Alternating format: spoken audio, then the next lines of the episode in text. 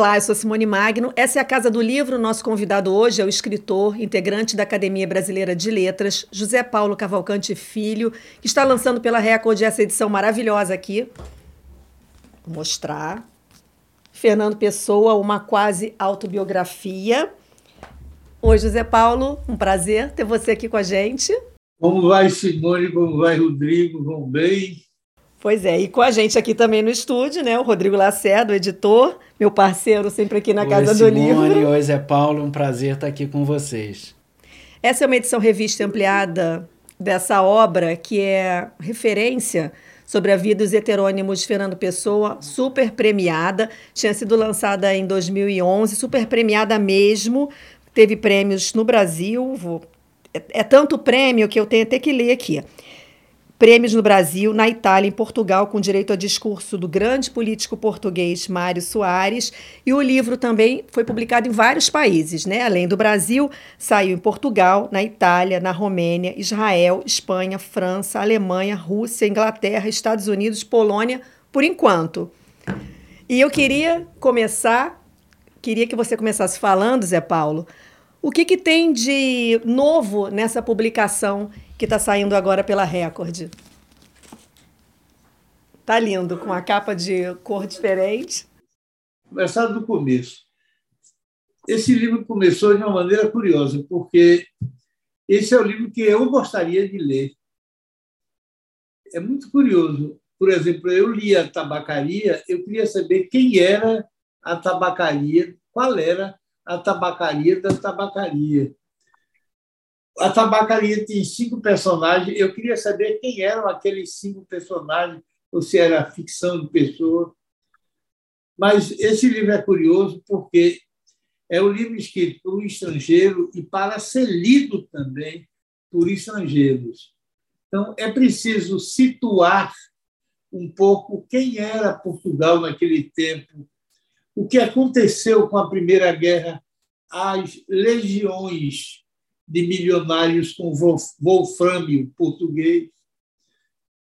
Ah, Portugal, ah, Lisboa, no censo de 1890, tinha 301 habitantes. E o centro continuou o mesmo até hoje. Mas como era Portugal? A luz elétrica chegou em 1902 em Portugal. O rádio chegou em 1925. A televisão, quando veio, pessoas já tinham morrido. O cinema chegou em 30. Quer dizer, o, o lazer, a cabaré. Era é, é preciso situar um pouco isso. Os locais, qual é a importância dos locais para o estrangeiro que não sabe o que é aquilo. Então, a primeira informação é que é um livro que você vai entrar no Portugal naquele tempo. Quem eram os amigos dele? Em Portugal são conhecidos, aqui ninguém sabe quem é. Então, é preciso descrever melhor isso. E, então, eu acho que é um livro. Eu, eu pessoalmente, acho que tá, é um livro que se lê com muita, muito, muito agrado. Eu, eu, eu tentei fazer com 300 páginas no máximo, acabou com quase 800, que não deu para. E, e, e, ainda cortei 100 páginas de notas de rodapé, que era, era, havia notas em excesso, não podia ter sido ainda maior. Mas esse livro, já vou. Eu falo demais. Esse livro começou mesmo no momento mágico, quando eu percebi que Pessoa é um escritor sem imaginação. Uma coisa curiosa isso.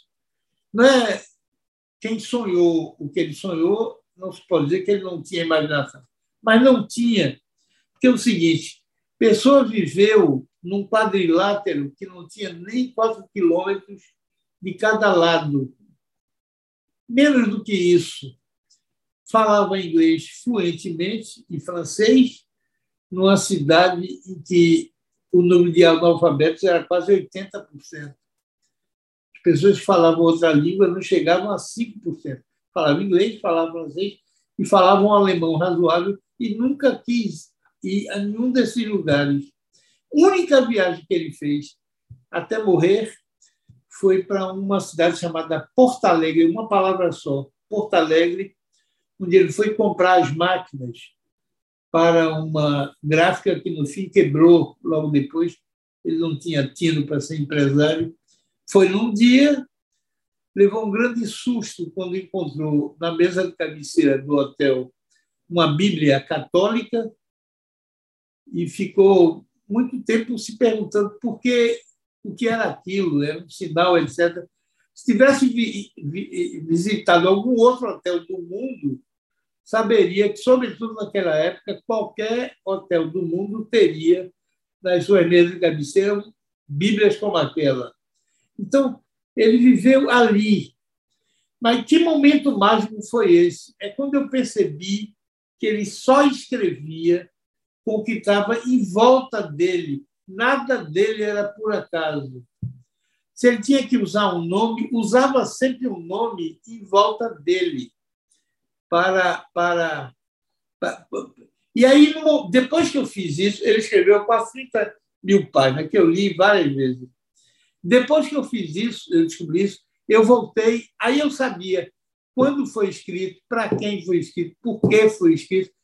Quer dizer, é, é, foi uma grande descoberta essa de, de permitir que o próprio Pessoa, é, perceber que Pessoa contava a vida dele no que ele escreveu. Vou dar um exemplo, por exemplo, que é o seu heterônimo mais conhecido, que é Álvaro de Campos.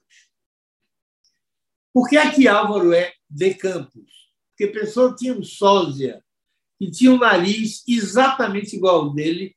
Eles ficavam, se encontravam, ficavam brincando, pedindo para os outros ver qual era a diferença entre narizes.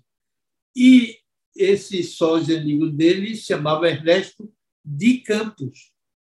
Então, se Ernesto é de Campos, o Álvaro é de Campos. Nasceu aonde? Nasceu em Tavira. Por quê? Porque a Tavira é terra do avô paterno de Pessoa, o general Joaquim Antônio de Araújo Pessoa. Nasceu quando? Em 15 de outubro. Por quê? Porque é data do nascimento de duas admirações literárias de Pessoa, que são Virgílio e Nietzsche. Em que ano? 1890. Aí é esquisito. Por que 90? Porque 1888 era, nasceu Pessoa. Um antes, 17 reis. 19, 1887 reis, Ricardo Reis. 1889, Alberto Carreiro.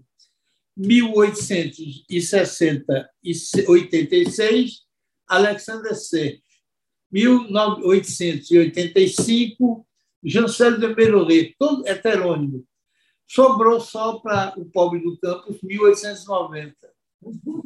Foi criado por tias avós que Pessoa foi criado pelas tias-avós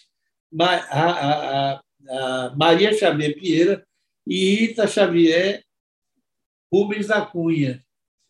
E inicia estudo com o sacerdote Beirão, um tio que era sacerdote Beirão. Por quê? Porque Pessoa também aconteceu isso com ele. O, ele era engenheiro naval. Por quê? Pessoa, na época que escreveu, que nasceu o heterônimo, morava na casa da tia Anica. E, e no quarto, no quarto colado com ele, morava, vivia Maria Madalena, filha da tia Anica, que era casada com Raul Soares da Costa, que era engenheiro naval.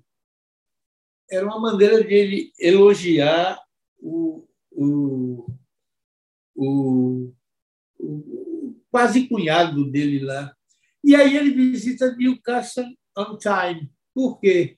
Porque lá era, era cônsul essa de Queiroz, que é uma das admirações de Fernando Pessoa. E, por fim, ele faz a viagem pelo Mediterrâneo, Pessoa fez duas vezes, mas, diferente de Pessoa, ele não desce em Lisboa, desce em Marseille. Por quê? Porque Rambaud, que era uma grande admiração literária de Pessoa, Rambo, depois que levou o tiro na bunda do Verlaine, foi para a África para ser escrito, vai ser comerciante de escravos e de marfim. E já sem uma perna, quando percebeu que ia morrer, queria morrer em Charleville, onde morava a irmã Isabelle. Então, o, o Rambo fez exatamente a viagem de pessoa, só que nasceu em Marsella. Então, se Rambo desceu em Marsella, Álvaro de Campos, em Opiário, também em Marsella. Quer dizer, veja como é curioso que as coisas vão se arrumando de uma maneira que, quando você sabe que nada é por acaso, fica muito mais fácil você ir atrás para descobrir as motivações que levaram a fazer isso. E, e mas uh, em relação à primeira edição, essa segunda edição, o que que você mexeu, o que que você acrescentou? Eu fiz todas as todas as críticas. Crítica é uma coisa ótima. Todas as críticas que fizeram, que pareceram, que considerei procedente, foram incluídas aqui. E, por exemplo, coisas que eu não podia saber. Havia uma dúvida se um dos heterônimos, chamado C. Pacheco, era heterônimo ou era pessoa mesmo escrevendo na revista que ele dirigiu, ele e o, o Sacarneiro. E aí, e aí havia essa dúvida. Eu sempre achei que eram pessoas escrevendo. Por quê? Porque o estilo era de pessoa, o poema era para além de outro oceano, que é uma frase de pessoa, está na ordem, ordem marítima, e ninguém sabia quem era o CPJ. Eu procurei na, em Lisboa e achei apenas era um comerciante de, de carros. Carlos. E aí depois recebi uma carta da neta do Coelho Pacheco, C. Pacheco, Coelho Pacheco José de Coelho Pacheco, dizendo que, revirando os papéis de, de, de, do avô para fazer o inventário, descobriu numa gaveta uma minuta do poema Batida Máquina e todo rabiscado pelo Coelho Pacheco, consertando o poema. Ninguém sabia disso antes. Então, ela teve a gentileza de me mandar e eu coloquei isso no livro. Depois pedi a um, a um amigo jornalista, ele fez um comentário, dois comentários curiosos. Primeiro, eu falava a rua do Bestega. Sei nem o que é isso. Aí ele disse: Zé Paulo, não é do Bestega, é da Bestega. E você sabia que é a menor rua de Portugal? Como é que eu posso saber daqui? Depois ele disse: em, em Lisboa, se chama, quando pede-se um café, se chama uma, tomar uma bica. Mas no Porto é tomar uma cibalina. Porque La, é, é, era o nome da máquina de café que vinha da Itália. E como isso foi uma pessoa que me disse, um professor de América, me disse de boca, eu botei Cimbali como deveria ser escrito italiano, que é com C. Ele disse: você botou cimbali, cimbalino com C, é com S. Como é esse? É com S. Então, eu digo: eu quero lhe contratar. Dê uma limpada no livro, todas essas pequenas gralhas, tire tudo, porque a próxima edição não pode ter erro nenhum. De forma que é uma edição melhor, porque foi, Há, há outro episódio que eu também tirei, que é o seguinte: ele tinha um óculos de miopia, aí eu tinha a receita dele menos 10. E ele usava lente menos 3,5. Eu tenho quatro óculos de pessoa. 4,5, era 3,5. Mas se ele tinha 10, por que tem? Por que uso um óculos 3,5? Aí fui procurar aqui um oculista, melhor oculista daqui, Saulo Gorissai. Ele disse, Zé Paulo, eu tenho uma, uma hipótese, é o seguinte, a partir de 3,5, até 3,5, o seu olho fica normal. Lembre-se que ele é uma pessoa extremamente vaidosa. Uma das coisas que me impressionou quando eu leio o diário dele é que, com frequência, dizia: hoje sem jantar, por não ter dinheiro para pagá-lo.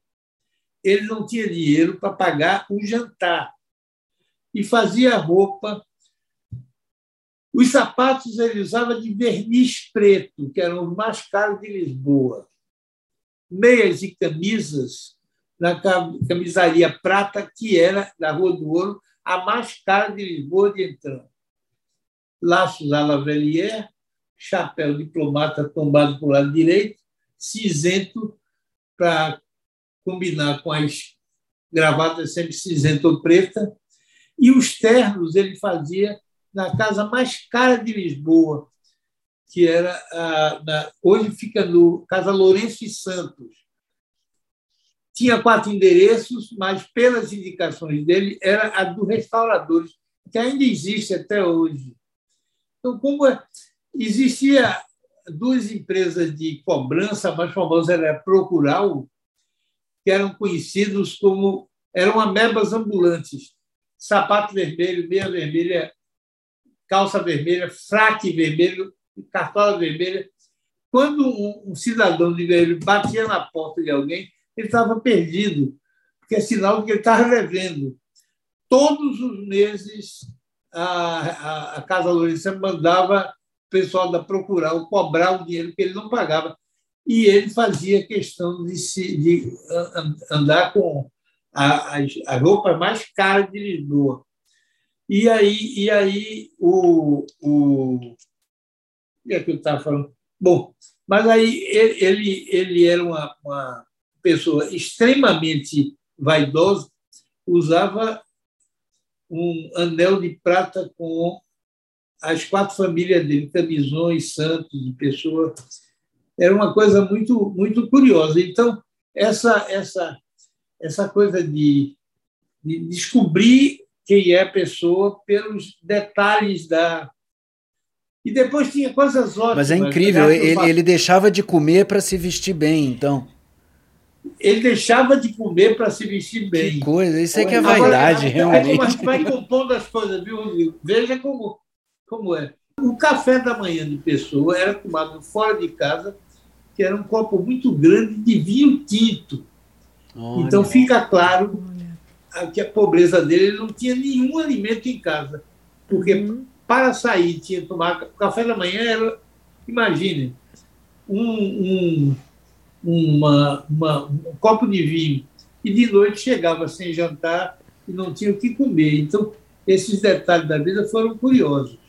Zé Paulo, como é que começou o seu interesse por Fernando Pessoa? Assim? Você tem lembrança da primeira vez que você leu alguma coisa do Fernando Pessoa? O que, que foi? Não foi lendo, foi ouvindo. Existe Deus. Deus se chama Jean Villaret. Villaret é o maior declamador que já existiu no mundo. Ele, durante muito tempo, teve o, o, o recorde de aplausos em cena aberta quando cantou Cântico Negro de Zé Régio no Teatro Dona Maria, Santa Maria, em Lisboa, 35 minutos de, de, de aplausos abertos. Tem discos dele, né? Tem discos gravados do João Vilaré. Não tem? João Vilaré. Sim. Recitando tabacaria. Aí foi uma, uma coisa. Eu tive três momentos opressivos na vida. primeiro, quando eu vi bar bar. No começo da vida, eu ia ser maestro, estudei até 13 anos só para isso, dei concerto de piano. Então, bar foi uma coisa aterradora. Eu tenho até uma tese que Deus, com fastio de tanta monotonia do céu, desceu para viver a vida terrena e foi batizado como João Sebastião Bar. Qual foi a peça do bar que você ouviu primeiro? Ah, eu não me lembro mais qual foi, mas tudo em bar. Uhum. Bar é uma, um matemático, é uma. É, um bar, bar é, é, uma coisa diferente. Depois dele, Beethoven, mas depois dele. A segunda espanto foi quando eu li Cem Anos de Solidão. Foi o contato com a realidade mágica da América Latina.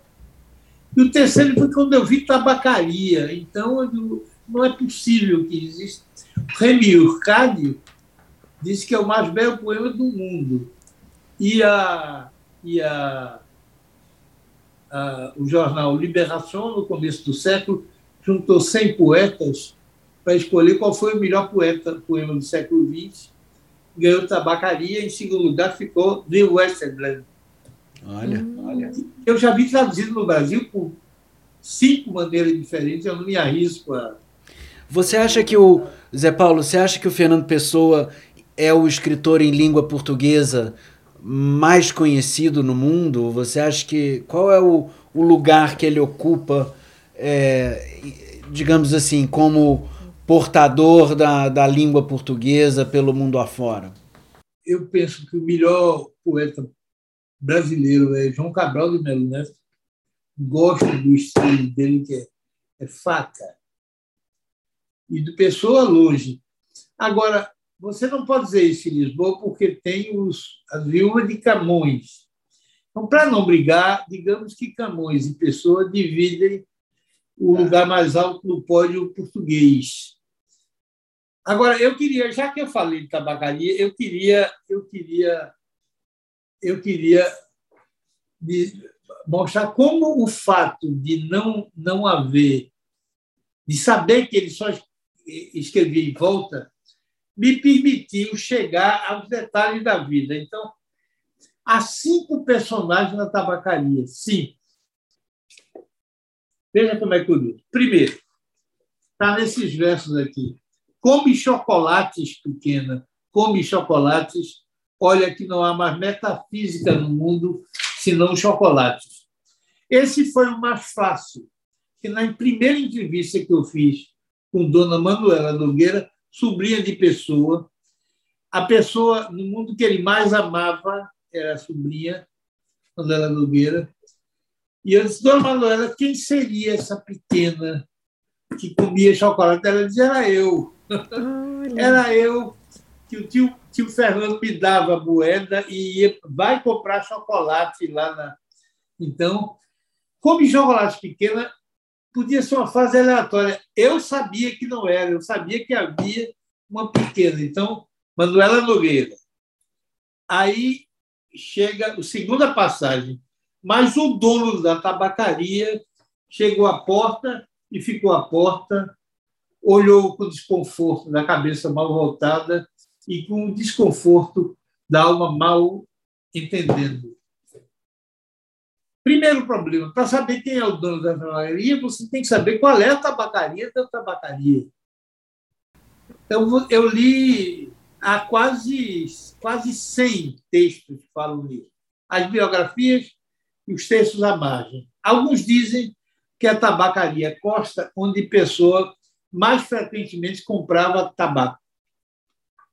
Outros dizem que a casa abandesa, e há uma certa razão para isso, porque a Bandeiras era vizinha, parede com parede, ainda hoje é, da brasileira, lá do Chiado. Uhum. São duas, tem uma lá embaixo, está lá de cima.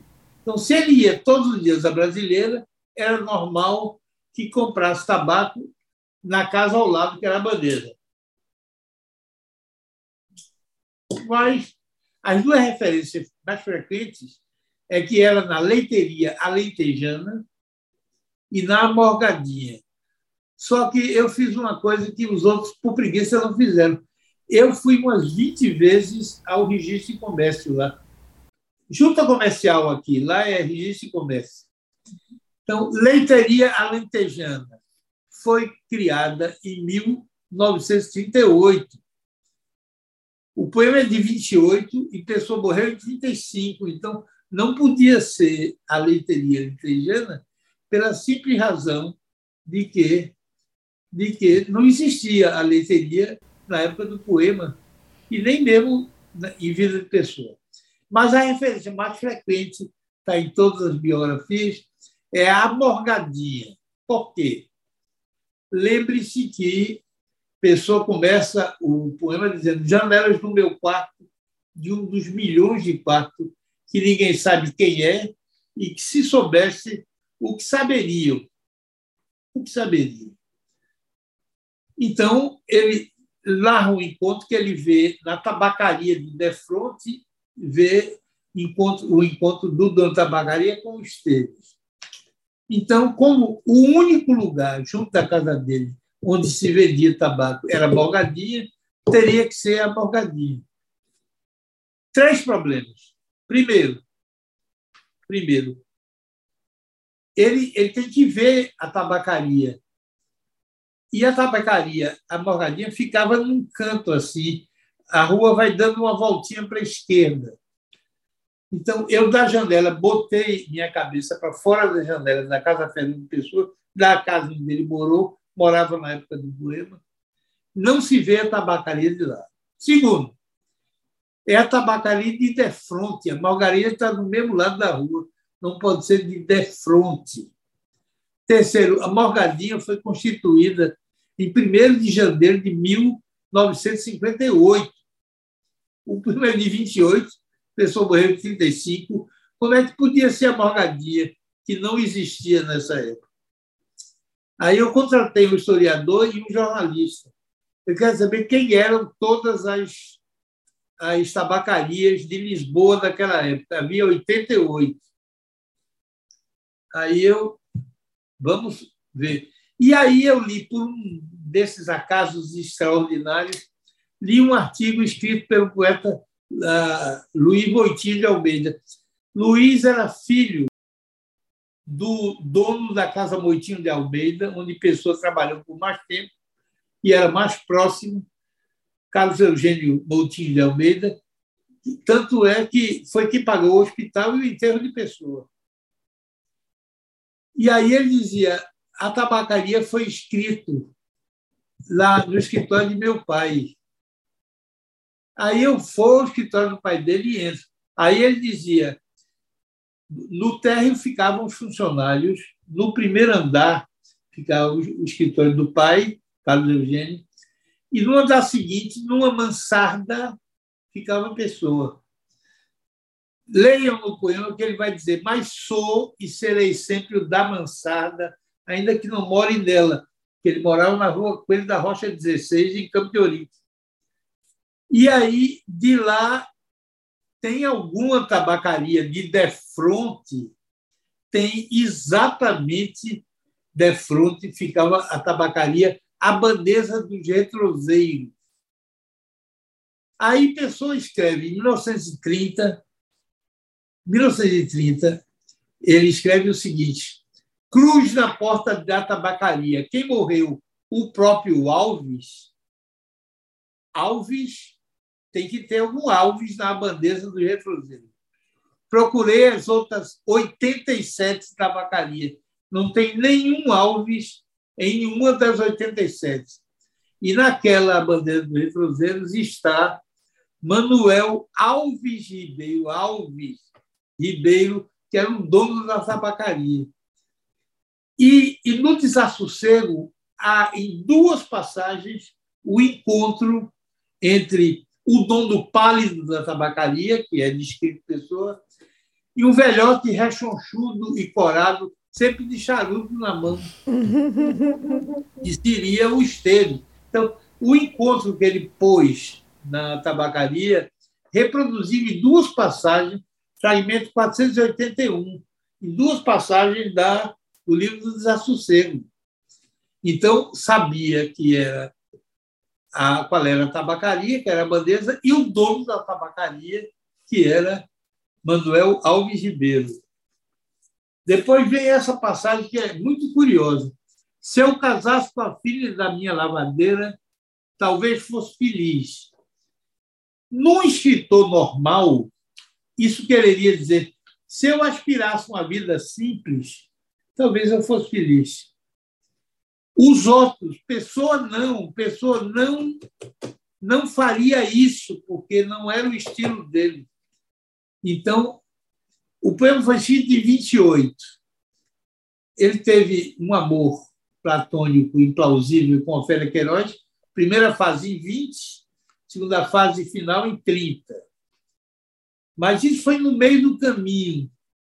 E aí ele tinha uma, uma lavadeira, tinha chamava-se Irene.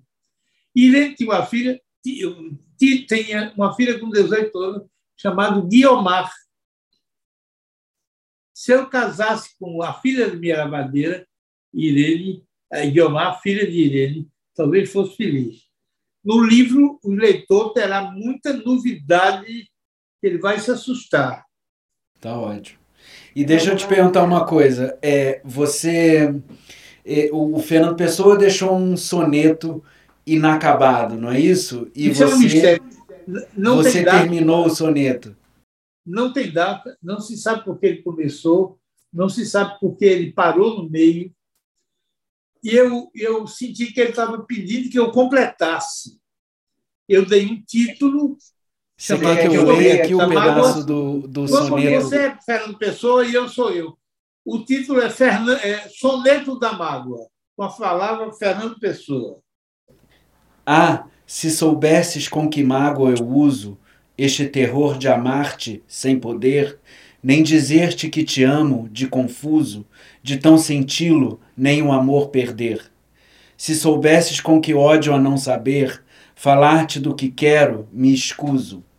Entenderias que nesse escrever revivo a alma de um poeta luso, porque te amo como quem te odeia, como se o Cristo ao fim daquela ceia, beijasse o rosto do seu traidor e te desprezo como quem tonteia, como se o sal que corre em tua veia fosse a semente desse nosso amor. Assinado pela pessoa e eu. Embora seja um, ah, okay. porque eu não estou no nível dele, mas não ficou tão ruim assim. Ótimo. Sensacional. Depois dessa, com o Rodrigo Lacerda sendo Fernando Pessoa, a gente encerra. Papo maravilhoso. José Paulo Cavalcante Filho, autor de Fernando Pessoa, uma quase autobiografia, esse livro maravilhoso que a Record está lançando. Um prazer enorme conversar com você, um prazer enorme ter você aqui na nossa Casa do Livro. E até a próxima. Até a próxima. Obrigada, Rodrigo. E a Casa do Livro fica por aqui. Mês que vem, outras novidades para você aqui no nosso canal.